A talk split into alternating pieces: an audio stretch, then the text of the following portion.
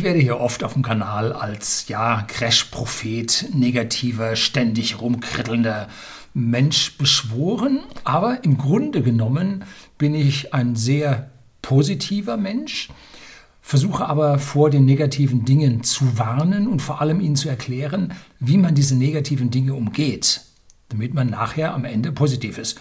Wir sind Unternehmer, uns geht's gut und wir haben den Weg gefunden, wie es uns gut geht, wie es funktioniert, wie wir unser Leben gestalten. Und bei all dem, was auf uns negativ einstürmt, wie wir verängstigt und bedroht werden von ja, der Öffentlichkeit im Allgemeinen und speziellen äh, Fraktionen in dieser Öffentlichkeit, da kann es einem schon mal vorkommen, dass alles um einen im Negativen versinkt. Und im letzten Video über äh, die Hochwasserkatastrophe im Nordrhein-Westfalen und in Rheinland-Pfalz. Da hat mich ein User gefragt, Herr Lüning, können Sie überhaupt mal was Positives sagen? Sie sind ja hier nur überall am Rumkritisieren und machen. Ja, ich sehe etliches, was bei uns genau in die falsche Richtung geht. Ich lege meinen Finger da rein und wenn man sagt, was funktioniert denn positiv? Äh, ja, äh, im Moment ja eher weniger.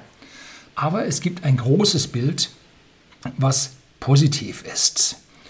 Momentan sind ja die Medien voll von, von Lockdowns, Reiseverboten, Verlust der Grundrechte, parabolisches oder hyperbolisches Wachstum der Geldmenge, die beginnende Inflation, Armut auf der Welt, Starkregen, Klima. Also die Medien lesen sich und lassen sich anschauen wie die Horrorshow schlechthin. Und der verängstigte deutsche Michel fährt voll darauf ab und fährt vor allem dann mit seinem Oberklasse Cabrio mit Maske und offenem Verdeck durch die Gegend hier rund um den Starnberger See, wo whisky.de, wir sind der Versender hochwertigen Whiskys an privaten Endkunden in Deutschland und in Österreich, ja, wo wir zu Hause sind, können das live und in Farbe miterleben. Aber es sind nicht alle verrückt geworden. Es ist nicht alles so übel. Ähm, es mag sein, dass ziemlich viel momentan übel ist, aber es gibt durchaus Positives. Und zwar Positives, das medial massiv unterdrückt wird, weil es ja die Angst und die Ohnmacht des Bürgers ja reduzieren würde, ihn ja sogar auf einen positiven Weg bringen. Ja, Gott bewahre, wo kommen wir denn dahin, wenn der Mensch positiv drauf wäre? Ja, geht gar nicht. Und immer weniger Menschen, da müssen wir jetzt mal genau sagen, hungern auf der Welt. Immer weniger Kinder werden pro Frau geboren. Die Lebenserwartung ist global massiv angestiegen. Alles Fakten, die von Medien und zwielichtigen NGOs zu ihrem eigenen Vorteil gegenüber ihnen verschwiegen und verborgen bleiben und werden aktiv. Und diese Zahlen, um die es heute im Allgemeinen geht, die finden Sie auf der deutschsprachigen rot-grünen Wikipedia, genauso wie bei der Weltbank, aber auch bei gapminder.org auf die ich hier ganz besonders hinweisen will. Also da mal richtig durch, da mal die ganzen Fragen, die dort gestellt werden, beantworten, dann die großen äh, Animationen äh, der Weltdaten sich anschauen und Sie sind gleich viel besser drauf. So, das soll es jetzt gewesen sein mit dem Vorgeplänkel. Äh, und jetzt gehen wir dann in die Sache auch mit einem Diagramm, was ich für sehr, sehr wichtig halte, auch wenn ich es als Handskizze gemalt habe. Bleiben Sie dran.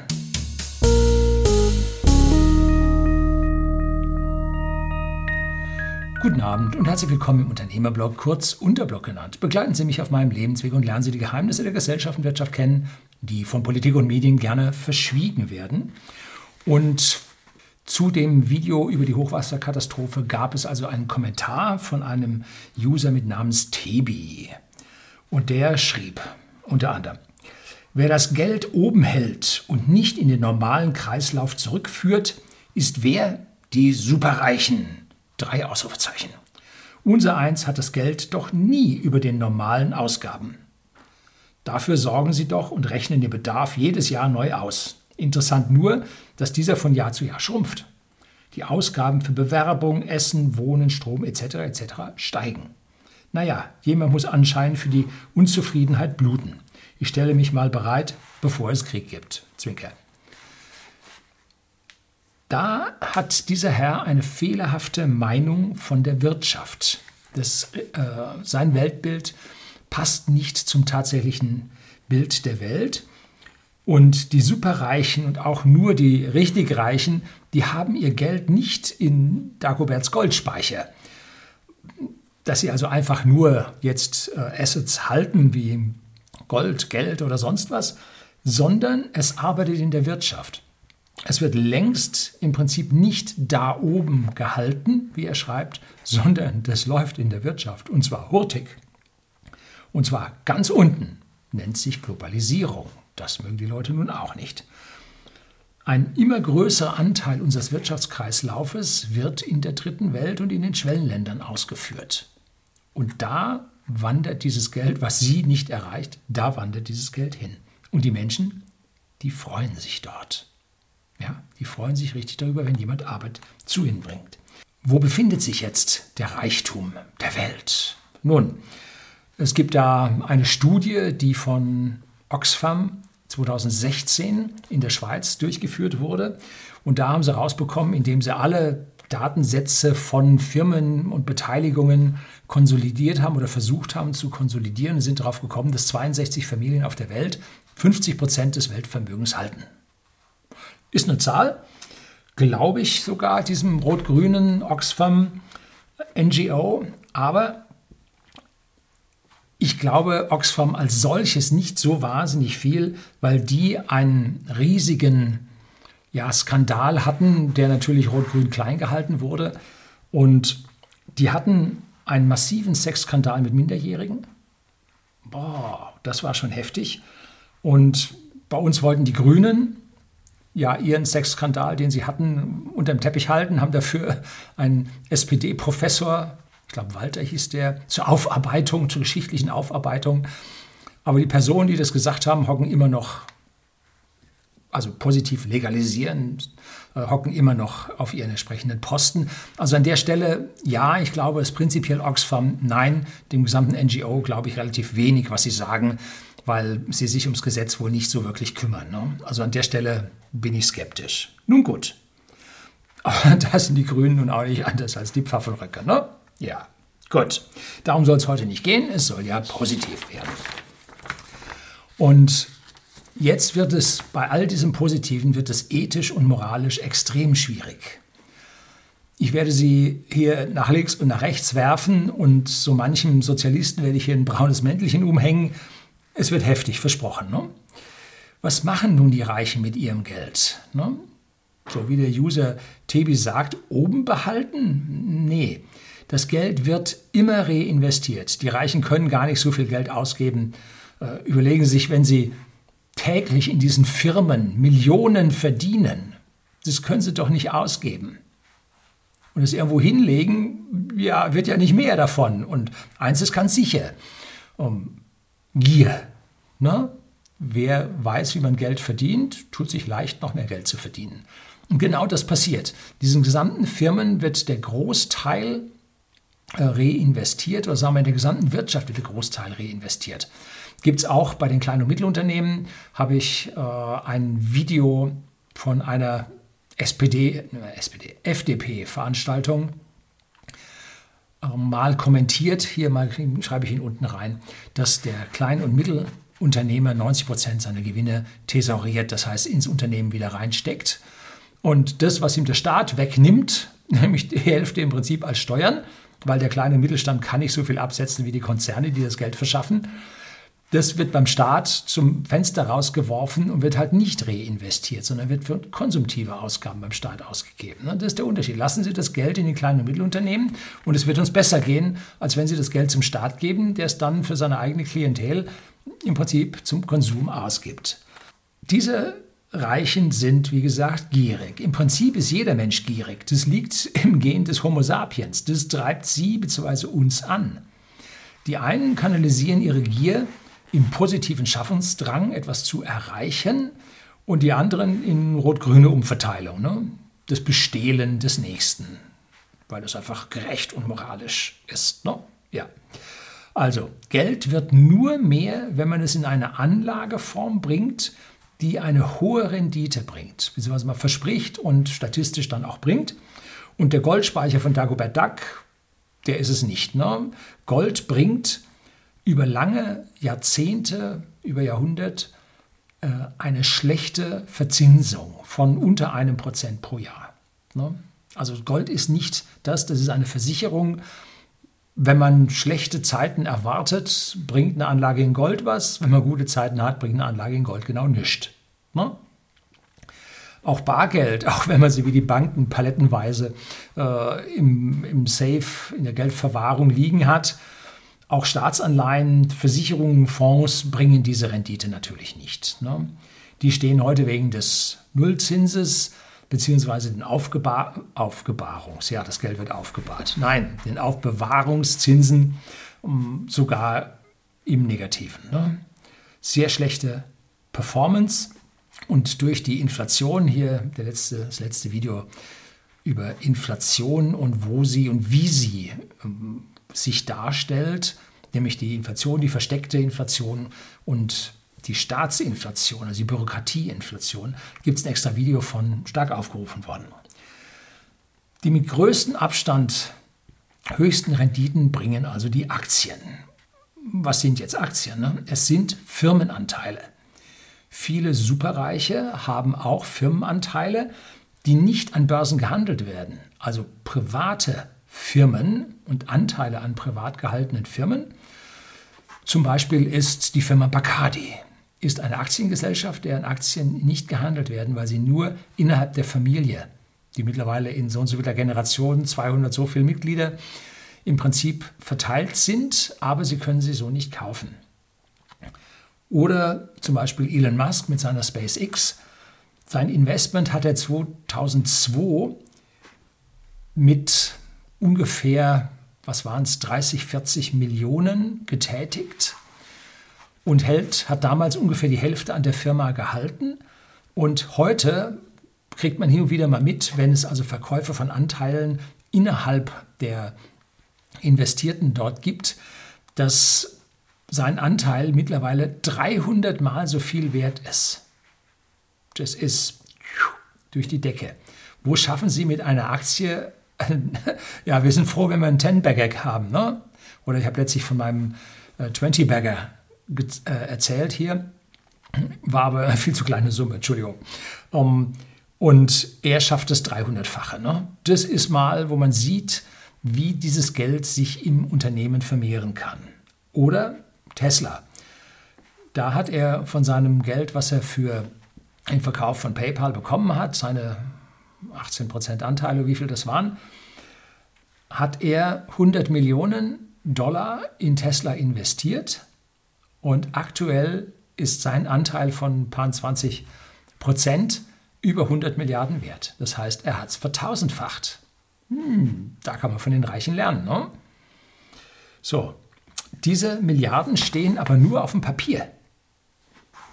Wenn die Reichen ihre Anteile verkaufen, dann bricht ihnen der Cashflow aus diesen Anteilen zusammen. Hm? So, also die Gewinne aus Firmenaktivitäten. Nun, Tesla schüttet da nun gar nichts aus, werden sie auch die nächsten Jahrzehnte aus meiner Sicht nicht tun, genauso wie zum Beispiel Amazon nie etwas ausgeschüttet hat an Gewinnen. Und das wird also alles reinvestiert, um hier das Geld noch mehr werden zu lassen. Sehen Sie? Das ist die Sache. Investieren und da läuft es. Und die Leute sind längst so wohlhabend auf ihrer Privatseite, dass die sich beliebige Privatjets und seidene Unterhosen kaufen können. Also da fehlt es an nichts. Und es geht Ihnen an dieser Stelle eigentlich um die Mehrung äh, des Industrievermögens. Und wir werden oft gefragt, warum wir hier bei whisky.de, dem Versender hochwertigen Whiskys an privaten Endkunden in Deutschland und in Österreich, nicht an die Börse gehen. Herr Lüning, gehen Sie an die Börse, ich zeichne die Aktien. Äh, warum sollte ich oder wir? Dann müssten wir ja unsere Gewinne, die wir machen, an Sie als Aktionäre ausschütten. Ja, nee, so nicht. Ne? Was man selber durchziehen kann, das sollte man im Prinzip selber machen, weil dann das Geld für einen noch einen viel größeren Reibach bringt, ne? durch Wachstum von Marktanteilen, die man erobern kann und so weiter. Wenn das Geld nicht reicht, um seine Ziele zu bekommen, zu erreichen, wie bei Tesla, dann muss man an die Börse gehen. Ne? So hat es Elon Musk gemacht. Und es gibt also im Prinzip zwei Gründe für Börsengänge. Die Marge ist nicht zufriedenstellend und der Laden lässt sich als Ganzes nicht an die Konkurrenz verkaufen. Dann macht man einen Verkauf, ein IPO, ein Initial Private Offering, Public Offering und nimmt dann dort das Geld ein von dem Privaten, der sich dann vorher von den tollen Prospekten von den Banken im Prinzip über den Tisch ziehen lässt. Dann holt man da an der Stelle mehr raus. Oder B ist die Sache, man verkauft äh, man geht an die Börse und nimmt, äh, lässt sich Geld für seine Anteile bezahlen, wenn es halt nicht reicht. Ne? Dann kann man nämlich so viel Geld einsammeln, dass es dann auf einmal reicht. Also alles von diesen Geldern läuft in den Wirtschaftskreislauf zurück. Ja, und damit ist Atebi nicht recht. Es bleibt nicht da oben. Es läuft in den Wirtschaftskreislauf zurück. Aber wenn das Geld nicht an Tebi geht, wo geht es denn sonst hin? Hm? Sie vermuten es schon. Ne? Es geht zu denen, die den geforderten Job, so gut oder schlecht er auch immer ist, so einfach oder kompliziert wie er auch immer ist, zu geringerem Geld schafft. Jo, Gier. Ne? So, das heißt, sie billiger sind und damit ähm, den Job trotzdem schaffen. Und damit gingen in den vergangenen Jahrzehnten, und sagen wir in den letzten 40, 50 Jahren, ging halt der gesamte Job nach Asien. Ne? Erst Japan, dann Südostasien, als China aufmachte, China. Um, mittlerweile geht es bis nach Vietnam und die sind alle ganz fleißig und sind alle billiger als wir und können das, was wir können. Ja, am Ende können sie es, weil wir kaufen ja diese Produkte. Das heißt, es ist uns gut genug. Wir hätten gerne bessere Produkte. Wir sind aber nicht bereit, so viel mehr Geld für diese besseren Produkte zu bezahlen. Es ist der Wettbewerb zwischen ja, denjenigen, die für Geld arbeiten. Ne? Und wenn Sie jetzt sagen, diesen Wettbewerb hebeln wir aus, wir müssen hier bei uns kaufen, müssen unsere Arbeitsplätze sichern, dann ist das ethisch-moralisch fragwürdig. Hm? Ja, finde ich schon. Was treibt denn den Tebi da an? Nun, er hat nicht so viel Geld, dass er genau das tun kann, was er gerne möchte. Ich kenne den jetzt nicht. Also vielleicht eine Grafikkarte für seinen Spielecomputer kaufen oder äh, ein neues Auto kaufen oder sich eine schönere Wohnung holen oder, oder, oder. Ne? Im Vergleich zu den Schwellen- und Entwicklungsländern haben wir ausschließlich Luxusprobleme. Ne? Wir haben keinen Hunger. Eher ist das Gegenteil der Fall. Die Hälfte der Bevölkerung leidet an heftiger Überernährung. Ne? Dass die globalen Konzerne aus diesen 62 Familien das Geld global nach der höchsten Rendite verteilen, führt zum maximalen Wohlstand auf der Welt. Denn dieses Geld wird jetzt nicht äh, rausgezogen und landet im Goldspeicher, sondern nein, es wird wieder investiert und wird in Asien eine zweite Fabrik gebaut und da gibt es wieder Arbeitsplätze. Und aus China hat man das erfahren können. Früher haben die Wanderarbeiter für 50 Cent die Stunde gearbeitet und auf einmal zahlte der Nachbar 55 Cent, dann waren sie dort. Ne? Und dann gab es eine andere Region, da gab es einen Dollar, dann waren die dort. Ne? Und heute sind die Stundenlöhne in China äh, hübsch dicht bei uns auf und an der Ostküste liegen die zum Teil schon über unseren. Ne? Mhm.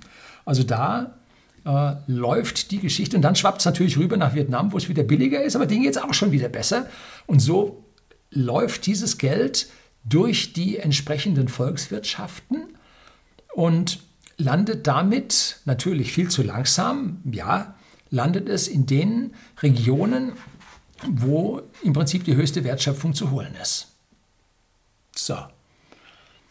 Wer bei uns jetzt sozialistisch ums Umverteilen von den Reichen zu ihnen hier äh, auf die Barrikaden geht und so, das ist ein nationales Umverteilen, das ist eine nationale Art des Sozialismus. Und das ist hier das braune Mäntelchen, äh, was ich hier verteilen wollte. Ne? Also das ist an dieser Stelle sehr, sehr schwierig. Ne? Diese Umverteilung akzeptiere ich ausschließlich in den ärmsten Teilen zu den ärmsten Regionen in dieser Welt, nicht innerhalb unseren. Wir müssen miteinander im Wettbewerb stehen, damit die beste Lösung rauskommt und wir die gesamte Welt weiterbringen. Das ist die Frage. Ne? Das muss man machen. Und wer hier mehr möchte, muss genauso brutal ackern wie die Arbeitnehmer in Südostasien. Hm? Das ist wichtig, denn sonst gibt es global für die Welt nicht mehr. Und die dort unten haben jetzt Bildung übers Internet. Ne? Und so wandert jede Chipsschmiede nach Asien, ne? nicht mehr bei uns, weil hier ackert keiner mehr so. Ne? Das mit Abstand größte Wachstum hat in den vergangenen, seit dem äh, Großen Krieg, die Südkorea, die Volkswirtschaft von Südkorea hingelegt. Die haben sogar noch den Zweiten Weltkrieg mit dem Koreakrieg massiv verlängert gehabt und fast kaum jemand weiß, es wurden mehr Kilotonnen oder Megatonnen Bomben auf Korea abgeworfen, als im gesamten Zweiten Weltkrieg auf alle Staaten abgeworfen wurde. Also es war ein, eine Katastrophe, wie die das Land umgepflügt haben und die Millionen an Toten. Es war gruselig, furchtbar, schlimm. Und die haben sich praktisch nach Ende des Koreakriegs aus der Eisenzeit, viel mehr war da nicht, da war Ochse und, und Metallflug, haben die sich zu einem Hightech-Land emporgearbeitet, was ja mit jetzt ihren neuesten äh, Fernsehern, Flachfernsehern, Lithium-Ionen-Akkus, äh, Mobilität, ja, unseren Firmen hier das Fürchten lehrt. Ne? Also die haben geackert und geackert und geackert, um hier auf diesen äh, grünen Zweig zu kommen. Ne? Jetzt kommt ein Diagramm oder das angekündigte Diagramm ähm, mit offiziellen Zahlen, die Sie bei der UN, bei der Weltbank, unserer rot-grünen Wikipedia, deutschsprachigen Wikipedia und auch bei gapminder.org finden. Und da habe ich nun die Randbedingungen zusammengestellt. Sie sehen als allererstes jetzt mal hier ein Koordinatensystem, eine vertikale Achse nach oben und eine horizontale Achse nach rechts. Und auf der horizontalen Achse sehen Sie die Weltbevölkerung in Milliarden Menschen. Also von 1 bis 7, jetzt haben wir 7,5, 7,6, so genau weiß man das nicht. Aber nun, wir wissen, sie steigt noch. Und auf der vertikalen Achse sehen wir das Tageseinkommen des Menschen. Das Geld, was er am Tag zur Verfügung hat oder was als Verdienst bekommt. Und damit wir jetzt also den Armen in der Sahelzone genauso auf diese Skala drauf bekommen wie ein Jeff Bezos, ganz, ganz am oberen Ende, habe ich jetzt diese Skala logarithmisch gezeichnet. Das heißt, der unterste steht 1 Euro am Tag, nächste, der nächste Skalenpunkt liegt schon bei 10 Euro am Tag. Dann kommen 100 Euro, dann kommen 1000 Euro oder ein Kilo Euro, habe ich ein K hingeschrieben, dann kommen 10.000 Euro am Tag. 100.000 Euro am Tag, hm, ja, das ist schon mal eine, eine Summe. Ne? Dann eine Million, äh, 10 Millionen, 100 Millionen, ja, so 100 Millionen am Tag ist ungefähr das, was Jeff Bezos letztes Jahr mit seinem Zuwachs von 60 Milliarden im Jahr bekommen hat. Ne? Ja, wie wollen Sie das am Tag ausgeben? Ne? Was kostet die Welt? Ach, ich baue mir eine Rakete. Ja, gut, kostet auch noch ein paar Milliarden. Ne? Hat 60 im Jahr verdient. Aber er nimmt natürlich diese 60 Milliarden da nicht raus. Wäre ja blöd. Kriegt er noch mehr für. Ne? Aber er hat sich, glaube ich, regelmäßig jetzt immer eine Milliarde über Aktienverkäufe geholt damit er halt seine Weltraumpläne hier dann vorantreiben kann. Also auf der einen Seite baut es der Reiche und man kann wieder keine Aktien von Blue Origin kaufen. Und äh, bei Tesla ähm, braucht man das Geld von Fremden, aber bei SpaceX schafft man es auch ohne die anderen. Da sind also die Zuwächse auch noch heftig. Ne? Gut, wird man sehen. Starlink, denkt man darüber nach, ob man es an die Börse geben wird. Da käme dann Geld rein für diesen IPO. Ja, große Frage, ne? So, und jetzt sehen wir in diesem Diagramm unten bei einem Dollar jetzt eine horizontale Linie. Nun muss ich mal das Diagramm selber hinlegen, damit ich Ihnen das richtig sage. Äh, eine strichierte Linie bei einem Dollar.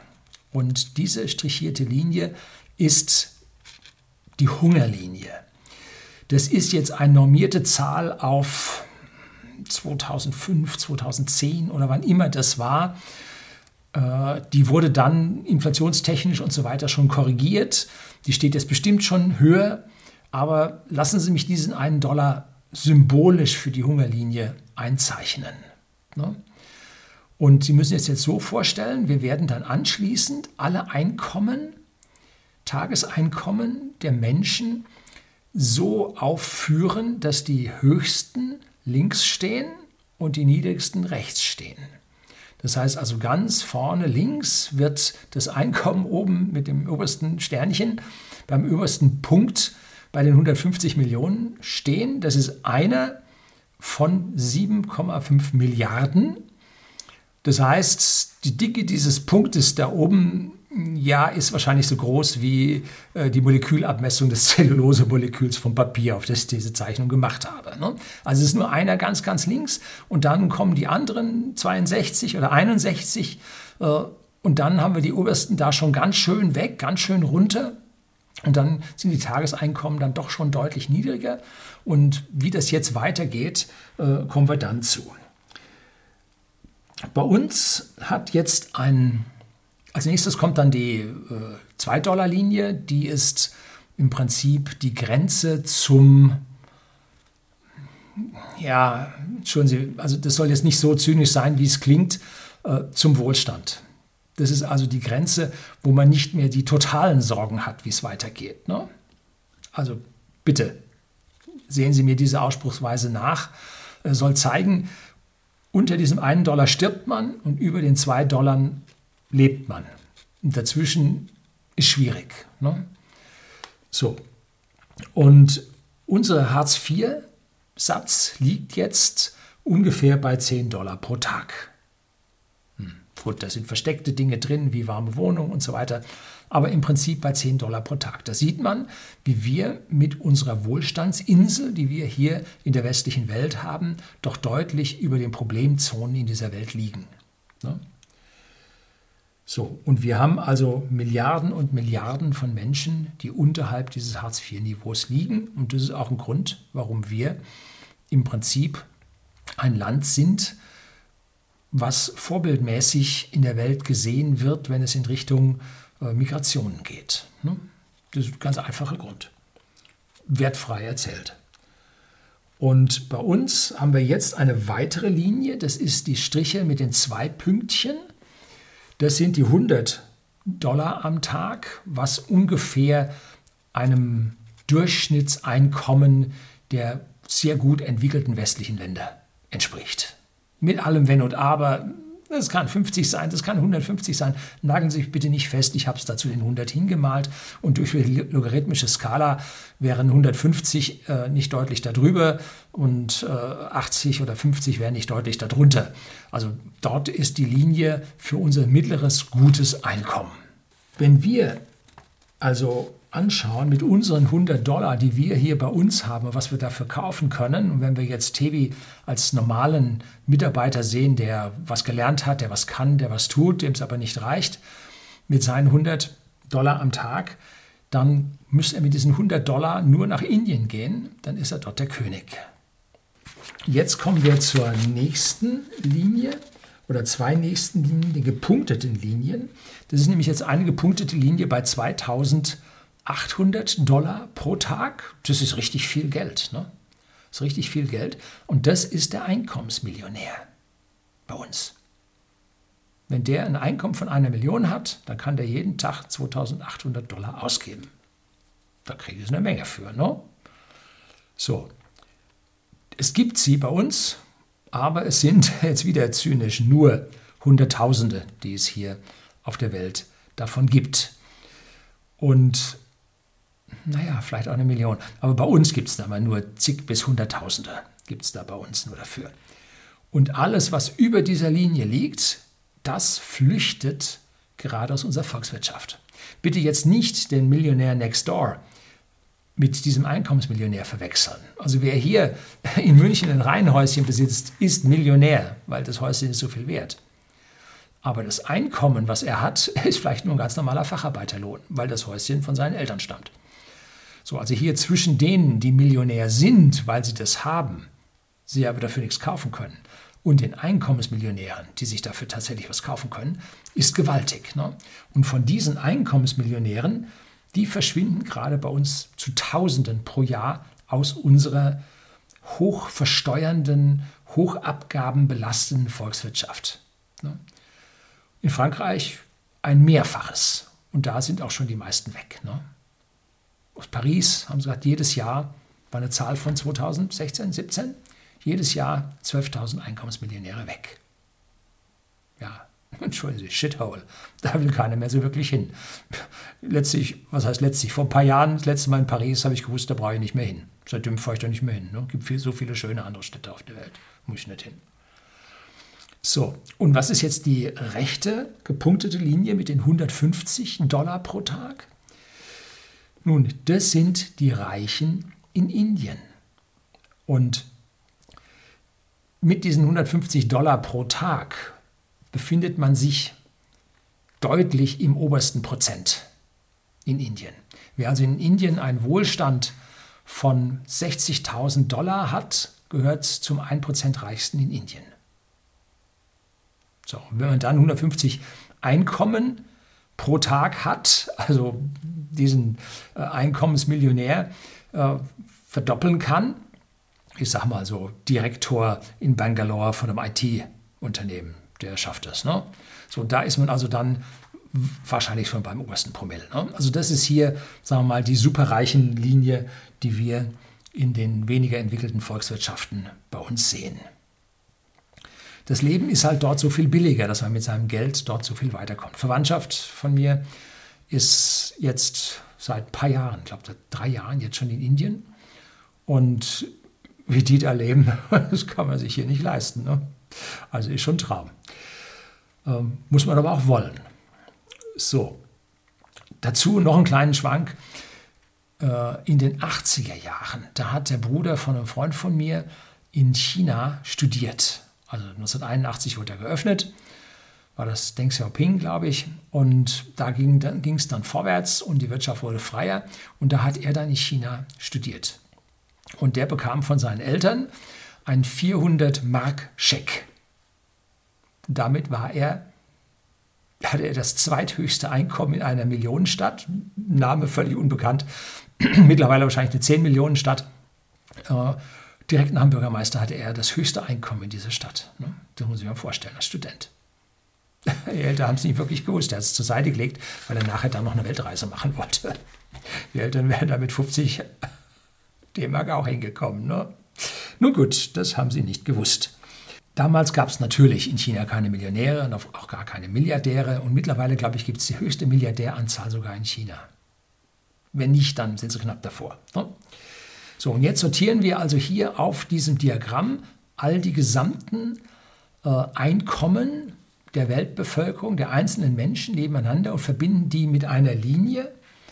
Und Jetzt haben wir also hier diese blaue Linie eingezeichnet. Wie gesagt, die 62 superreichsten auf der Welt, in der Hälfte des Einkommens gehört, des Wohlstands gehört, die, die Linie ist so dicht links an der Linie, die fällt mit der Achse praktisch zusammen.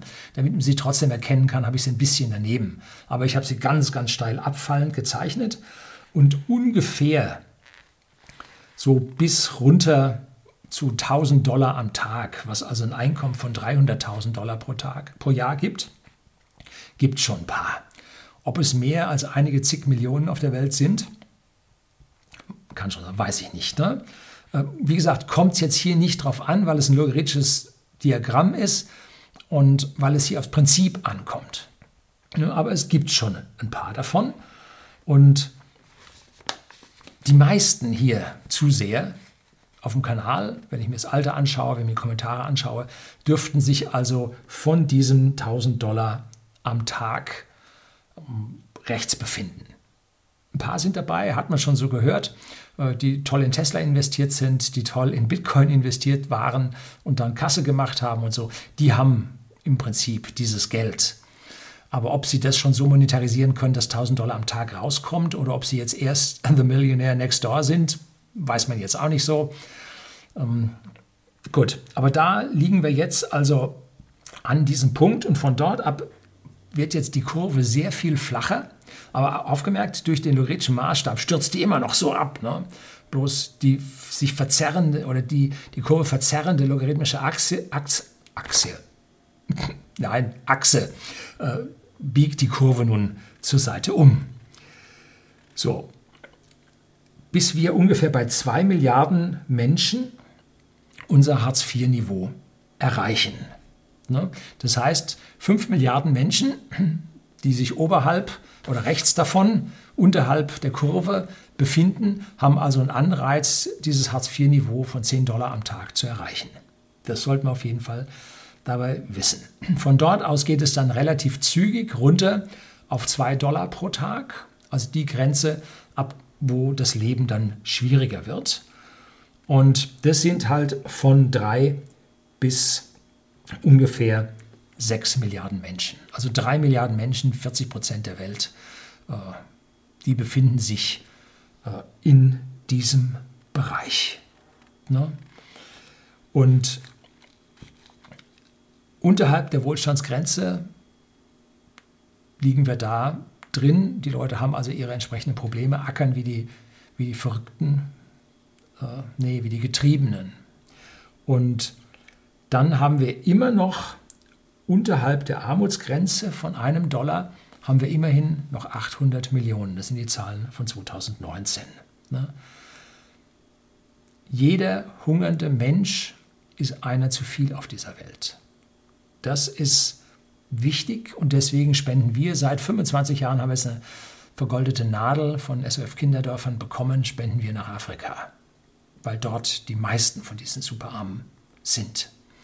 Ne? Und man sich dort um die Leute vor allem dann kümmern muss, damit sie unten aus diesem Hunger rauskommen. Ne? Und jetzt an diesem Punkt kommt das Positive. Da müssen Sie jetzt drauf sich wirklich festhalten. Und wir blenden jetzt auch noch mal eine rote Kurve ein. Und diese rote Kurve endet jetzt schon bei 4 Milliarden Menschen. Und das war nämlich der Zeitpunkt irgendwo Mitte der 1970er Jahre. Ich glaube, 74 kam irgendwann mal im Radio, jetzt ist der 4 Milliardste Mensch geboren. Und damit haben wir also weitaus weniger Menschen, unter der Hälfte der Menschen auf der Welt gehabt. Aber die Hunger, der Hungerbereich, der reichte bis zweieinhalb Milliarden Menschen runter. Also anderthalb Milliarden der Menschen hungerten damals in den 70er Jahren. Das ist das Schlimme. Gut, damals war es nicht ein Dollar, sondern damals waren es 10 Cent, 20 Cent, irgendwie sowas. Ist halt jetzt normiert auf diese Zahlen. Aber damals waren im Hungerbereich anderthalb Milliarden drin. Und wir erinnern uns an, an äh, Biafra, an Bangladesch. Katastrophe, die Toten, die ewigen Meldungen davon. Es war schlimm. Und die meisten von ihnen dürfen also froh darüber sein, dass sie damals noch nicht gelebt haben und es nicht mitbekommen haben mit diesem Wissen dann aufzuwachsen, ah, furchtbar. Ne? Und was haben damals die Reichen, die auch damals noch nicht so reich waren, was haben die damals gemacht? Sie haben ihre Unternehmen in diese ärmsten Gegenden der Welt expandiert und haben den Leuten Arbeit gegeben. Bangladesch ist heute die Kleidungsfabrik der Welt. Die Farben und die Stoffe werden wohl in Indien gemacht und die Kleidung wird dann in Bangladesch gemacht. Ne? Und Bangladesch, Achtung, jetzt aufgemerkt, ist, mobil, ist mit Mobilfunk besser versorgt als wir. Die haben sogar für die Menschen, für die Warnung den Cell Broadcast, den wir nicht haben, weshalb unsere Menschen in Rheinland-Pfalz und Nordrhein-Westfalen nicht gewarnt wurden und nicht gerettet wurden und starben. Und in Bangladesch haben sie das für ihr Hochwasser, was dort regelmäßig kommt. Ne? Und das kommt da schon so lange, dass die im Prinzip genau gewusst haben, wenn es das gibt, ist es genau das, was wir anschaffen werden für unsere Menschen. Und der Treppenwitz der Geschichte, Bangladesch hat uns Hilfe bei der Verbreitung vom, vom äh, Cell Broadcast gegeben. Ne? Wie peinlich ist das? Ne? Ja, ist auch zu wenig verbreitet worden über die Medien. Ne? Da halten die Politiker dann den Ball ganz flach. Ne? So, die Bevölkerungszahl auf der Welt hat sich also mehr als verdoppelt und die hungernden Zahlen sind relativ von 33 Prozent auf 12 Prozent gefallen. Nicht nur, dass sie absolut von 1,5 Milliarden auf 800 Millionen gefallen sind, sie sind auch prozentual gefallen. Wenn das kein Erfolg ist, das ist ein grandioser Erfolg, das ist die Erfolgsgeschichte der Welt. Alles andere, Mondlandung, Raumflug, Internet, alles verblasst dagegen. Und das viel davon ist schon passiert, bevor es das Internet gab. Und jetzt, wo das Internet da ist, wo die Leute sich äh, ja, am Ende der Welt bilden können, jetzt geht es da natürlich viel deutlicher hoch. Und wir merken das. Und schon kommen unsere national geprägten Sozialisten und wollen bei uns umverteilen. Ne? Ja, so, so nicht. Ne? Und auf der anderen Seite wollen also nun unsere Grünen äh, die ganze Geschichte mit Globalisierung stoppen, damit unser Planet gerettet wird, aber gleichzeitig Millionen und Milliarden ins Unglück stürzen würden, wenn diese Globalisierung, diese globale Arbeitsteilung auf einmal nicht mehr stattfinden würde. Das ist zutiefst unmenschlich, das ist unethisch, das ist, ich kann es gar nicht ausdrücken. Das ist ein Grund, niemals bei den Grünen ein Kreuz zu machen. Unvorstellbar, ethisch verwerflich. So geht es nicht. Kann man nicht anders sagen. Schlimm. So. Und eines ist komplett sicher. Wenn wir hier, unser 1% Menschen, bei uns, unser Verhalten ändern, retten wir keine 800 Millionen Hungernden damit. Nee. Wenn man bei uns die Anbaufläche durch Brachflächen, durch äh, Biosprit und solche Dinge, die Anbauflächen reduziert, dann, weil wir Nahrung auch exportieren, dann erhöhen wir die Preise auf den Nahrungsmittelmärkten in der Welt. Und damit treiben wir die Menschen in den Hunger. Das heißt, wir müssen auf jeder Fläche, die wir bei uns kriegen können, müssen wir anbauen. Und zwar möglichst viel. Weil das bringt die Nahrungsmittelpreise weltweit runter. Natürlich muss man sehr aufpassen, dass wir jetzt nicht dort die Bauern, die in den Gebieten sind, wo wir über die 2-Euro-Linie kommen, äh, den Bauern ihr Geschäft kaputt machen, indem wir da rein subventionieren. Das ist Unsinn. Aber wenn wir nicht dafür sorgen, dass unter der 1-Dollar-Linie die Menschen ihr Essen bekommen, dann ist das zutiefst unmenschlich. Ne? Deshalb ist zum Beispiel diese Care-Pakete, diese Care-Sendungen, darum sind die so, so wichtig. Darum ist die Hilfe in Afrika so unendlich wichtig. Gut. Der größte Rückschlag, jetzt ist das Positive vorbei, jetzt kommen wir wieder ins Negative. Ne? Der größte Rückschlag in dieser globalen Entwicklung haben die Lockdowns gebracht. Die haben in den Schwellenländern und in der dritten Welt brutal viele Arbeitsplätze kaputt gemacht. Ne? Die hatten, weil sie eine junge Gesellschaft sind, die haben nur 3%, 5% Menschen im Alter von über 60 Jahren. Und darunter gibt es ja, wie wir heute wissen, aus der Cerveza-Krankheit relativ wenig äh, Tote. Ähm, und damit waren die Lockdowns für die dort war sowas von kontraproduktiv und hat, hier habe ich mal von der Berliner Zeitung äh, einen Artikel für Sie, verlinke ich Ihnen unten äh, in den Show Notes, dass es mehr Tote in der dritten Welt und also vor allem in Afrika durch die Lockdowns als durch die Pandemie gegeben hat. Und die Krise dort wurde massiv verschärft. Und das ist sowas von unethisch. Nur weil hier entschuldigen Sie, ein paar Alte Angst hatten, äh, hat man da unten die Menschen getötet. Und das ist die eigentliche, der eigentliche Skandal, der gerade läuft. Und es ging um unbehandelte Malaria, unbehandeltes HIV, Tuberkulose. Ich habe mich mit meinem Zahnarzt unterhalten und äh, der sagte, nee, er ist also mit, mit Zahnärzte für Afrika oder so, war regelmäßig äh, in Schwarzafrika und hat dort den Menschen geholfen und geht nicht mehr. Ne? So, also da geht keiner hin. Die haben alle ihre Operations dazu gemacht. Schlimm, ganz, ganz schlimm. Es war der größte Schaden, den wir zu machen, äh, bringen konnten. Und wir haben es an der Stelle sogar mit dem Fakt zu tun, dass aus den 800 Millionen Hungernden äh, schon wieder über eine Milliarde geworden sind. Das sind die Auswirkungen davon. Das ist der, die Ausgeburt der westlichen Angst, die von wem? Von Politikern und Medien geschürt werden, Und die haben jetzt allesamt, mit meiner persönlichen Meinung, Blut an den Händen. Ne? So.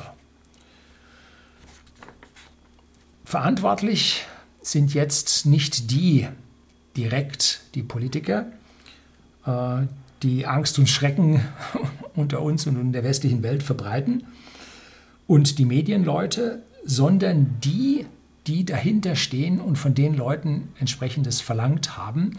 Da gibt es dieses sehr gute, ja, entlarvende Buch Abhängig beschäftigt. Wir uns, habe ich auch ein Video drüber gedreht. Und denen, denen zu folgen, denen ähm, in dieser Paniksituation blind auf dieses Problem zu schauen und nicht auf die Probleme im Rest der Welt, ist eine schlimme, schwierige Sache. Jetzt kann man den Intelligenzabstinenzlern von unseren Politikern das nicht vorwerfen und bei den Journalisten erst recht nicht. Aber man muss es denen vorwerfen, die dahinter stehen. Und an der Stelle wird es schwierig.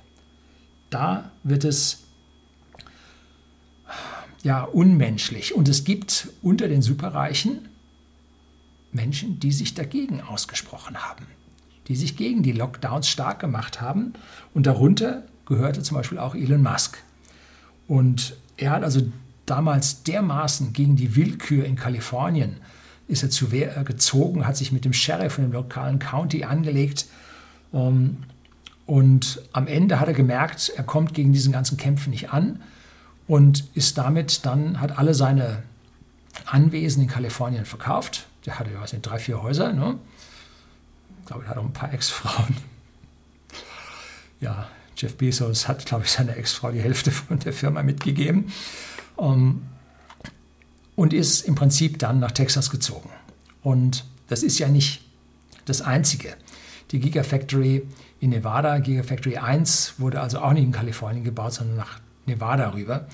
Und wo man hinschaut, ziehen die Firmen aus diesem Kalifornien weg, wo die Leute im Prinzip ja genauso wie bei uns die Grundrechte ja, einschränken, auf längere Zeit einschränken und die Menschen an dieser Stelle die richtige, gute Wohlstandsentfaltung einfach nicht mehr hinbekommen. Also geht man weg. Ne? Mittlerweile sind nicht nur 20 Staaten in den USA weg davon, sondern die Mehrzahl, die große Mehrzahl ist weg davon. Aber die großen demokratisch regierten Staaten sind immer noch dabei und vor allem über die amerikanische Präsidentschaft, die jetzt gerade bei den Blauen ist. Die Blauen sind da die Demokraten, also die Sozialisten. Ähm, die verhindern im Prinzip die globale Vernetzung, den globalen Wirtschaftsaustausch, in dem praktisch die Grenzen geschlossen bleiben. Wenn jetzt jemand sagt, super, ich mache Urlaub in Florida, dann sagt Washington DC, du kommst hier nicht rein. Ne? Florida wird sagen, oh, komm, super, toll, kommst hier nicht rein. Und genauso ist es in Texas. Ne? Also wie sollen die ihre Geschäfte, ihre internationalen äh, Arbeitsteilungen vernünftig hinbekommen, wenn die Länder abgeriegelt werden? Das ist eine ganz, ganz böse Entwicklung, die der gesamten Welt und auch den Ärmsten auf der Welt nur zum Nachteil gereicht. Also hier ist ein Krieg zwischen den Reichen, den Superreichen ausgebrochen, von dem wir nur einen ganz, ganz kleinen Teil an der Oberfläche sehen, wo dort gekämpft wird. Und der eine Teil der Superreichen hat gesagt, naja, solange da Geld geflutet wird und meine Aktienwerte steigen und mein Gesamtportfolio super läuft, was soll ich mich dagegen aufregen? Ne? Alles gut, ich hocke auf meiner Privatinsel, prima. Äh, mittlerweile kriegt man auch in den Kreisen mit, dass es halt nicht so prima ist, dass das Stocken der Lieferketten, dass jetzt das Anspringen der Inflation, dass das auf einmal auch diese Vermögen ganz, ganz massiv bedroht. Und ein Teil dieser Superreichen, der sagt, wir machen da weiter, und der andere Teil der Superreichen sagt, nee, machen wir nicht. Und jetzt werden wir sehen, welcher Teil dieser wenigen Familien nun die Oberhand gewinnen wird und welcher Teil der Welt äh, dort offener gelassen wird. Ne? Und dann wird es wieder Ströme, Bevölkerungsströme geben. Ne? Werden wir sehen. Tja, aus Kalifornien sind mittlerweile über 30.000, 35.000 Firmen in den letzten zwei, drei, vier Jahren verschwunden, weil in Kalifornien die Unternehmenssteuern höher sind als in Deutschland. Das müssen Sie sich mal vorstellen, was da mittlerweile abgeht. Also da sind die Politiker nicht so dabei. Ja, die Sprecherin der wirklich Reichen, ja, wer könnte das jetzt sein? Also ich halte das für Frau Lagarde, weil sie äh, meines Wissens in einer Strafsache, wo es um die äh, ja um 400 Millionen Euro ging, schuldig gesprochen wurde. Aber wegen ihrer großen politischen und gesellschaftlichen Bedeutung wird äh, diese sicherlich sechs, sieben, acht Jahre Haftstrafe nicht vollzogen. So habe ich es gelesen. Googeln Sie selber, finden Sie selber was zum Lesen. Ne? Äh, können sich selber Ihre Meinung bilden. Mein Kanal allein sollte es nie sein. Und die hat gesagt, ja, jetzt kommt also eine Übergangsphase von fünf Jahren, bis wir die Central Bank Digital Currencies voll eingeführt haben. Das heißt, innerhalb dieser fünf Jahre wird jetzt einiges passieren. Und ob die negativen Auswirkungen dieser jetzt beginnenden Inflationszeit ob die so hart werden, dass es dann, dass die Leute aufs falsche Pferd gesetzt haben und es dahin weggerafft wird, oder ob sie es noch schaffen und sich bis in diesen sicheren Hafen der, äh, des Vollgeldes, des digitalen Vollgeldes mit beliebig negativen Zinsen sich retten können, das bleibt mir an der Stelle dahin. Ich habe meine Zweifel. Elon Musk ist weiterhin stark in Bitcoin, ist immer noch in Ethereum und Dogecoin investiert, allerdings deutlich, deutlich niedriger. Das heißt, hier ist Elon Musk auf jeden Fall ein Vertreter des Gegenpakts. Pakts. Wenn man sich dann anschaut und sieht sich dann Mark Zuckerberg von Facebook an, der mit Libra auch eine, allerdings eine mehr oder weniger Stablecoin äh, auf ja, die Sonderziehungsrechte ähm, in, äh, rausbringen will und äh, dann auf der anderen Seite die PayPal äh, dann Bitcoin akzeptieren wollen, das erste Land äh, Bitcoin als Währung einsetzen will. Äh, wenn wir da jetzt so sehen, was sich jetzt da gerade alles tut, dann sieht man, dass da gerade die Sache am Rumoren ist und sich die einzelnen Vertreter innerhalb dieses äh, Weltleitungsgremiums äh, Spinnefeind sind, bis aufs Blut bekämpfen. Und wir werden sehen, wer am Ende hier äh, schafft. Wir sehen nicht den großen Krieg, wir sehen einzelne Schlachten. Wenn mal so ein bisschen der Schleier aufgehoben wird, und dabei ist ganz, ganz wichtig, sehen Sie nicht auf die öffentlich-rechtlichen Medien, sehen Sie nicht auf die sogenannten Qualitätsmedien. Die gehören mehrheitlich, wie das Buch abhängig beschäftigt, per Beweis zeigt, den ja, den großen Wohlhabenden auf dieser Welt und die verlauten das, was die großen Wohlhabenden auf der Welt verlautet haben wollen. So. Also da kriegen sie den Kopf in die falsche Richtung gewaschen. Ne? Da kriegen sie dann Shampoo in die Augen. Also da passen sie auf, was sie konsumieren. Und in dem Moment oft hier drunter geschrieben worden, der eine fünf Jahre lang kein öffentlich-rechtliches TV mehr und er fühlt sich wunderbar, sieht die Welt viel klarer und viel offener. Und anders schicken wir immer Mails hier auf info.unterblog.de. Schauen Sie sich mal dieses Video vom ZDF irgendwas an. Nein, das werde ich nicht anschauen. Nein. Wenn man mir ein ganz kleines Schnipsel sendet, meistens aus der Verwandtschaft, dann ja. Aber schauen Sie sich mal das Video an. Ah, das sind 18 Minuten, ganz toll und so. Nein, werde ich nicht tun. Ich werde mir mein Gehirn nicht mit diesen äh, Aussagen einseitig beeinflussen lassen. Hm, so, das soll es an dieser Stelle gewesen sein. Ist mal wieder ein bisschen länger geworden. Herzlichen Dank fürs Zuschauen.